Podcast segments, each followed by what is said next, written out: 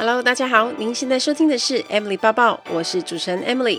在 Emily 抱抱的频道中，主要会绕着自我成长、工作、职涯、甘苦、世界文化与旅游时事等相关内容。今天的节目就开始喽，请让我带着你的思绪一起飞翔吧。Hello，大家好，欢迎收听 Emily 抱抱。如果最近有在看我的社群平台，应该有发现我出了一本空服员应考特训班的畅销增订版。那最近应该说前几个月都在忙这件事情，那终于在十一月四号推出了，实在是也是蛮感动的。这本书第一版是在二零一六年出的，那那个时候我还是在国泰飞。那不过因为近几年航空面试都会有一些更新更动，所以也趁这个机会把一些流程都做到了呃最新的。整个都有更新，然后呃还有增加了一些我觉得蛮实用的文章，然后再增订版，所以整本书有变得比较厚。那我觉得这是一个很经济实惠的方式，特别是对于可能没有太多的预算去上课的同学。那这本书呢，三百多块，可是可以学到。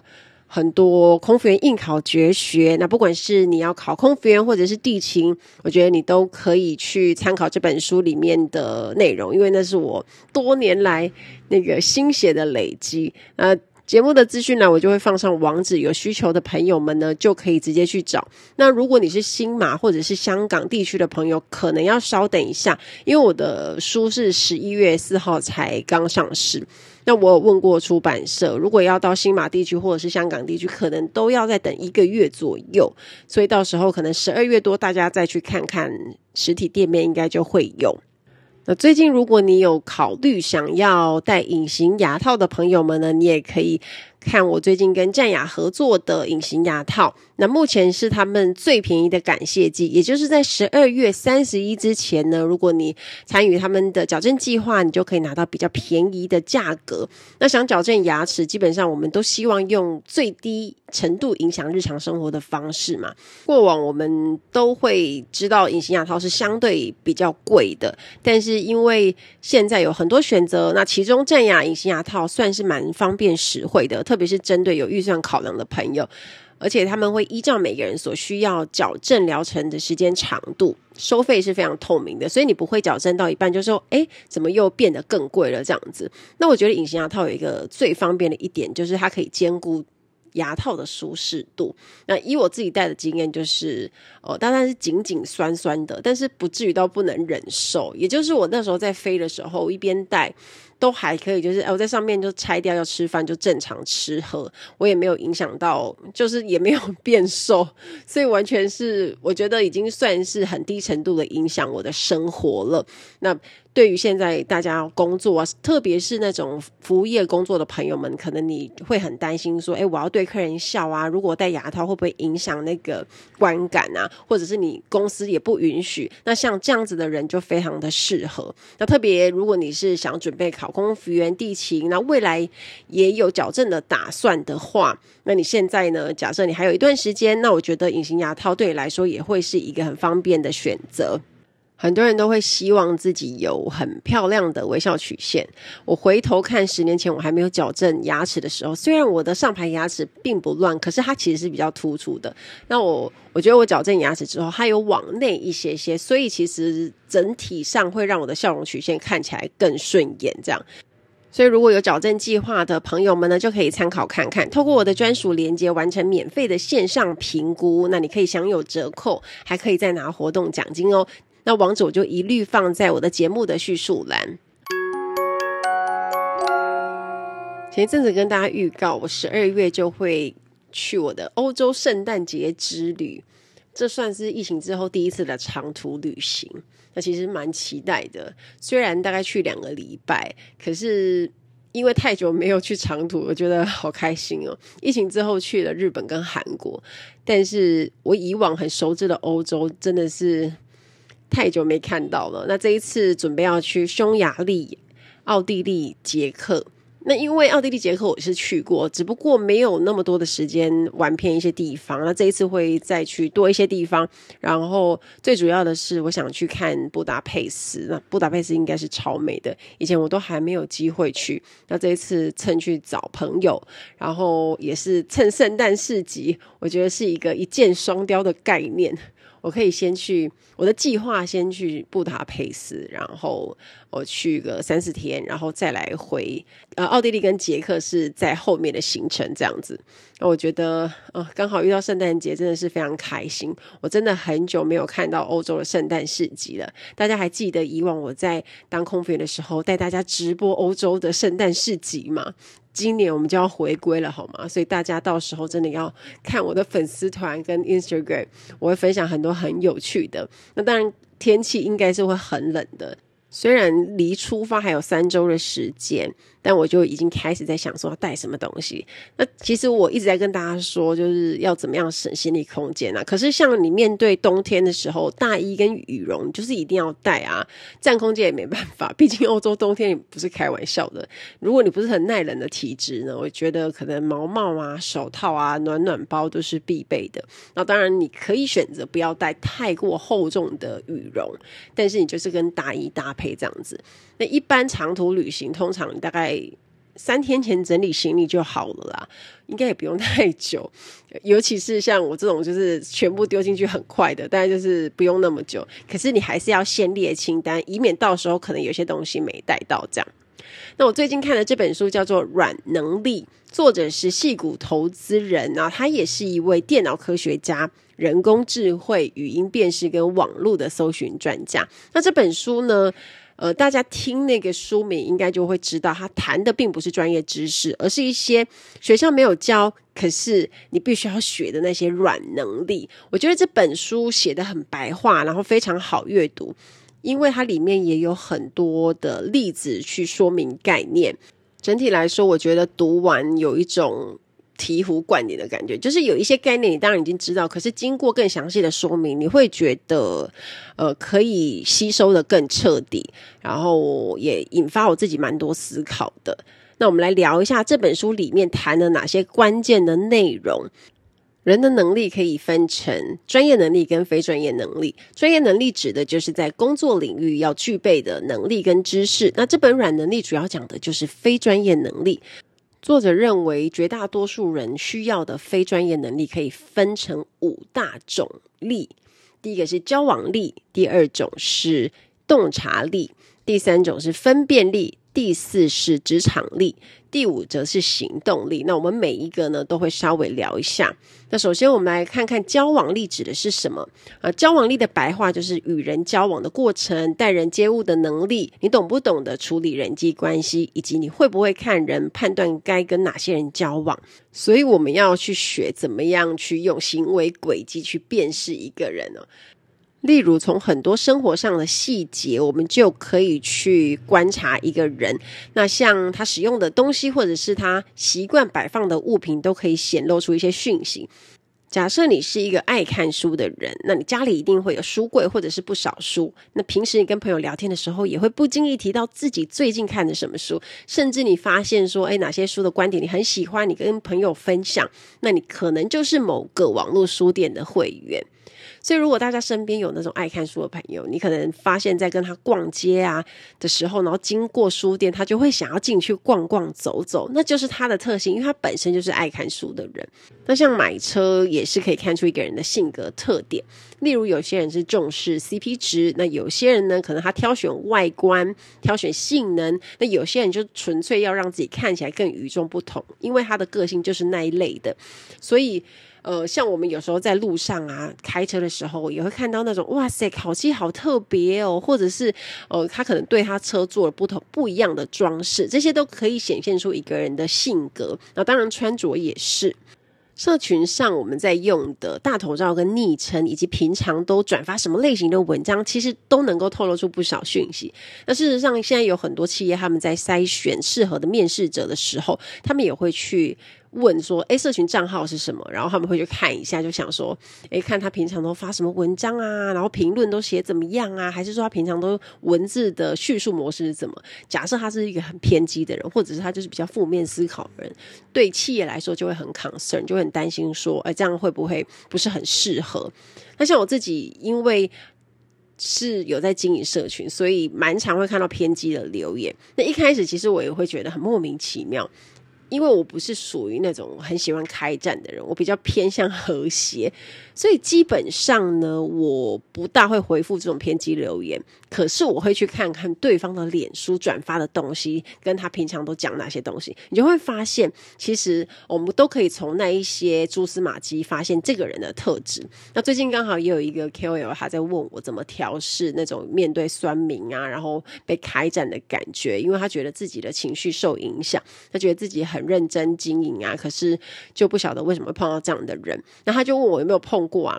那我觉得其实只要是在经营的人，不会有人没碰过，只是差别在多跟少。那回不回应其实都没有错，因为他其实跟个性有关。那有一些有一些人他就会选择开战，有一些人就会不理会，就觉得算了就不理他，那都没有问题。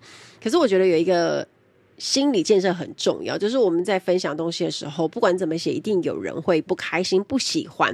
但因为经营久了，我后来发现，其实不太需要为了少部分人去费神，而是要把心力放在那种喜欢看你东西的人。那因为你，他可能得到一些启发跟帮助。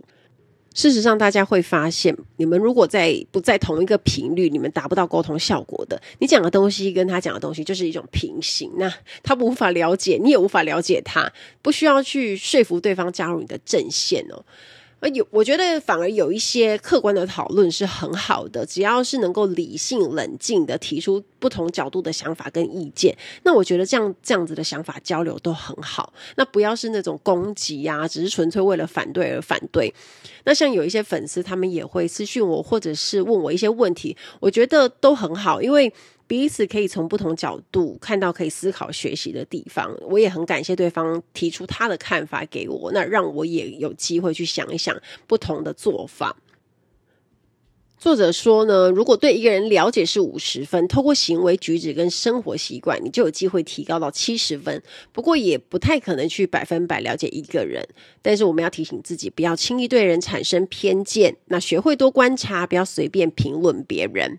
大家在选择来往对象的时候，你会考虑什么？我觉得人品绝对是很重要的考量。其实一个人的能力普通，可是他人品好，就有机会成长跟改变，你也比较容易相信他。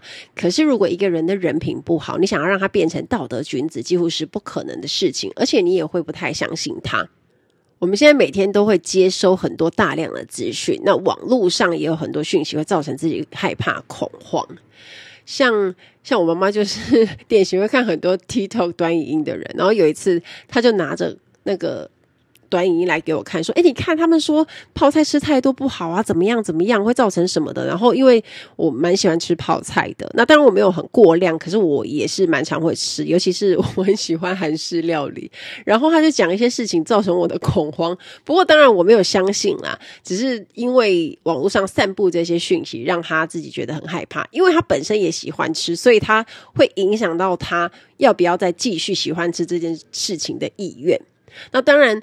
姑且不论正确与否，我觉得要有很强大的内心去独立思考，面对这些资讯，避免被过多的资讯洗脑。那作者提出有三种方式蛮重要的，第一种就是我们要远离强行制造焦虑的资讯源，因为我觉得，嗯，可能大家在看东西的时候，只是第一次看到就会马上相信，或者是就马上被他带着走，可是其实我们根本就还没有求证，所以如果我们发觉，那个给我们资讯的人都一直在制造我们的焦虑，我们就要远离。二，任何事情你都要多管道去得到消息，不只是正面，反面也要得到一些资讯，才会比较平衡。然后，例如说，我刚刚举的例子，假设你看泡菜那个影音，你很害怕的话，你可能就多找一些资料，可以去看看有没有什么医学报道啊，然后去证实这个研究啊，或者是说有没有其他不一样的资讯，然后你就会知道说，哎，大概。比较正确的资讯是什么？这样子。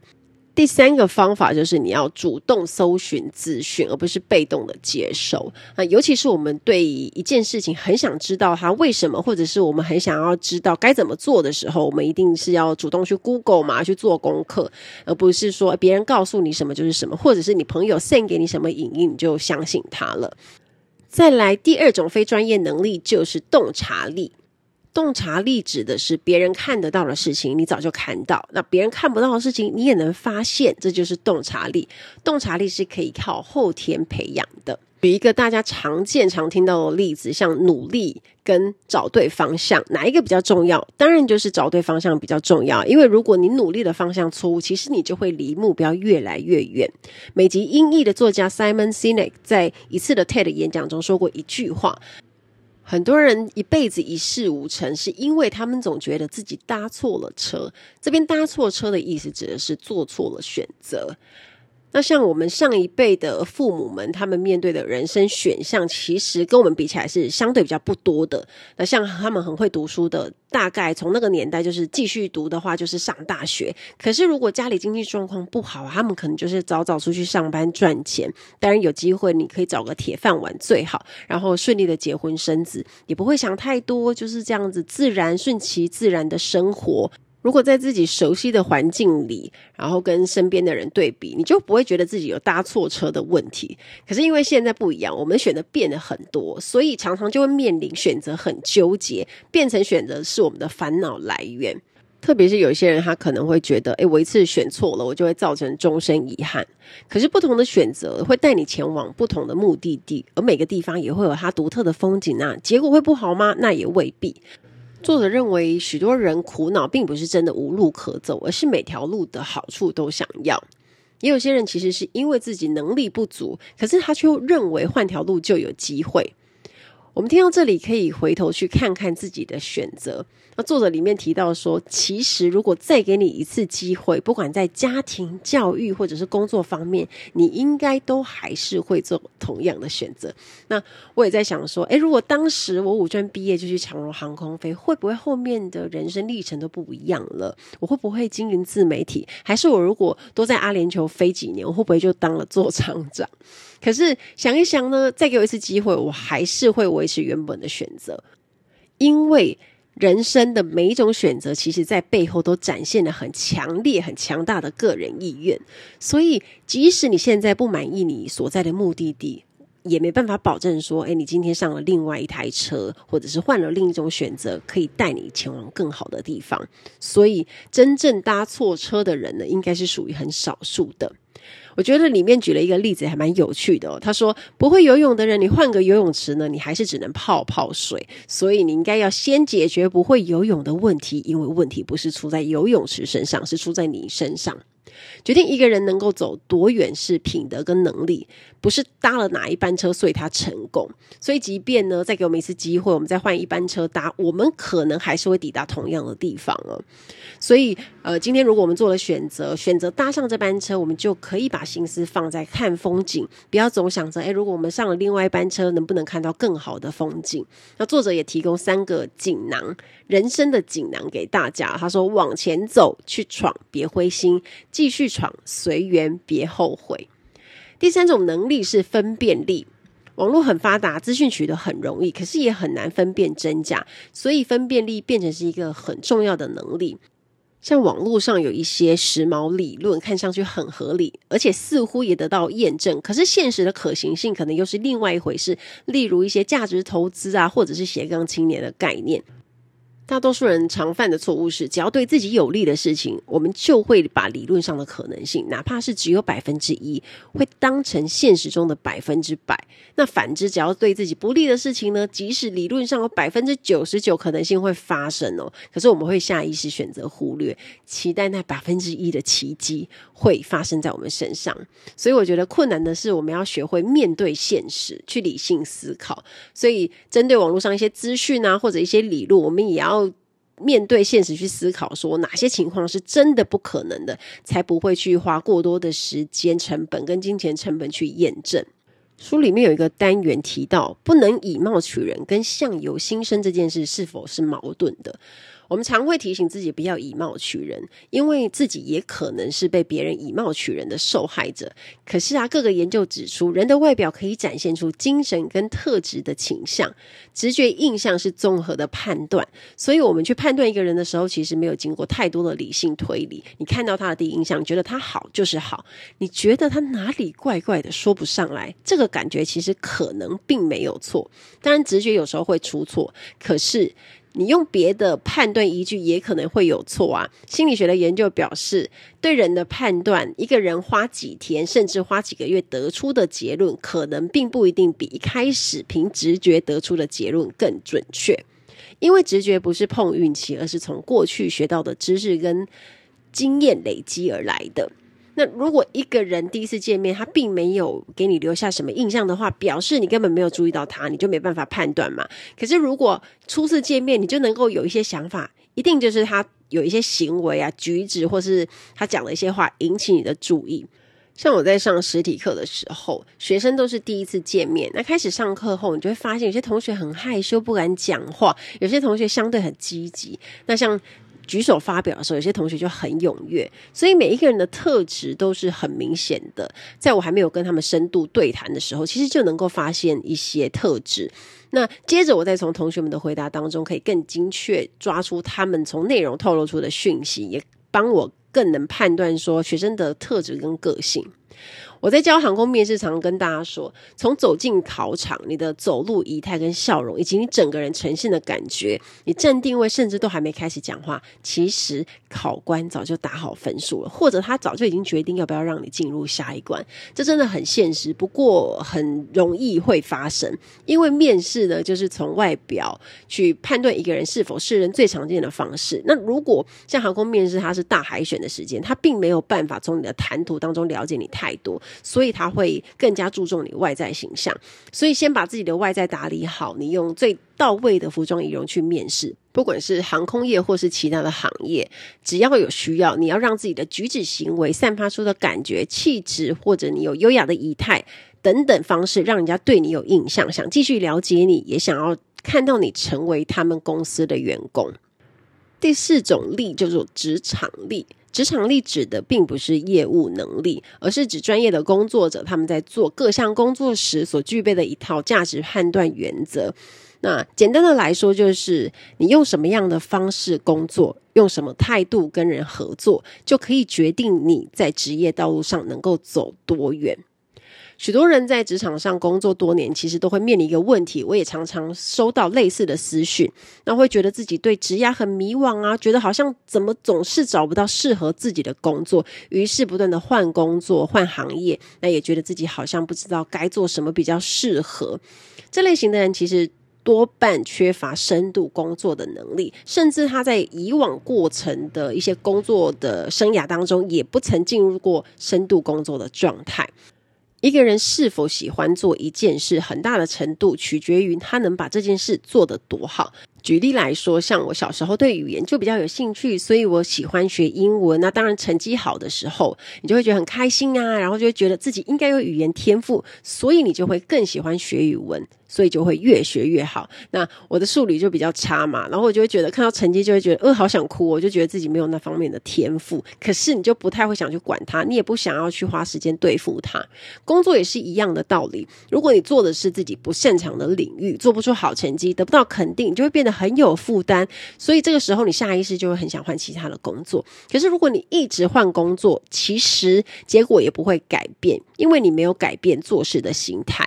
问题的症结点是，这样的人并不是没有潜力把工作做好，而是什么事情都还没有做熟，没有熟练，也没有进入深度工作状态，他就要换工作了。所以，不管在什么工作领域，至少要试试看，让自己能够进入深度工作，才有机会可以。发掘自己的潜力，借助深度工作成为那个领域的高手。那很多人都应该听过心流，要让自己进入深度工作状态，其实就是进入心流。那这是一种沉浸式的练习。其实我们日常生活中就可以做做看。像我们每天要工作，我们就可以明确区分出深度工作跟浅层工作的内容。那我们就会安排时间做两种不同的任务。那像浅层工作啊，比如说看 email 啊、整理资料、回复 email 这。种被打断也没差的工作，其实就是只需要一些时间嘛。可是如果我们做相关专业的事情，我们就要完全不被打扰啊。像我在打文案或者是做教案的时候，我需要高度的专注时间，因为这些都是需要创造的内容，就必须要进入深度工作状态。这时候你要干嘛？就是当然要呃关手机啊，调震动啊，把手机收起来啊，然后然后不被把门锁起来，不要有一些相关的那个闲杂人等去打扰你这样子。那你进入心流之后，你才有机会让自己这方面的技能跟优势不断的优化。想多方面尝试其实没有错，可是重点在于不要只是蜻蜓点水。如果你能够掌握深度工作的能力，那接着找到自己适合的工作，实现你的梦想，其实就是时间问题而已。五、行动力。我们要懂得该关注什么，需要对什么视而不见，是提高行动力的关键。那作者说这一句话，我觉得很有意思。他说：“我们要学从沙子挑出金子的能力。”那行动力一般我们可以理解说，就是我们做事情的效率嘛。那我们把层次拉高，变成生命的效率。我们要在有限时间内尽量发挥生命的效率，所以我们做事方式就变得很重要，就要很有效率，对不对？那作者说，人的一辈子要去挑金子，不要去滤沙。子什么意思呢？他说淘金有三种做法，一种是把金矿砂都摊到地上，然后我们在阳光下把里面闪光的金子颗粒挑出来。那另一种是把沙子过滤出去，这样剩下的都是金子。还有一种办法是用水银分离沙子跟金子，这听起来就很难，这是属于技术问题。我们生命是有限的，无论是做事还是与人交往，如果想要提高效率呢，其实我们就要从矿砂里直接挑出大颗的金子，而不是花时间把矿砂里的每一粒金子都挑选出来，就像我们结交朋友，我们不需要交很多啊，我们只需要精，不需要多。所以要过好一生，我们也不需要去识别出，诶，所有的好人有哪些人，我们只要找到几个好人就可以了。那当我们把一些不必要的社交时间省下来，我们就有更多的时间跟精神去关心该关心的人，照顾好身边的人，也能够把时间拿去做更重要的事情。提高效率的关键是专注，也就是你的眼睛不要东张西望。当我们对身边无关紧要的事情关注越多，一定要记得，离自己的目标就会越来越远。这句话我觉得说得很棒。关注的方向会决定时间分配，而你的时间分配会决定达成目标的效率。我们常会觉得有很多优秀的人，他们为什么可以做成这么多事呢？不是因为他们有更多时间，只是因为他们专注在自己的任务上，不被其他的事情左右。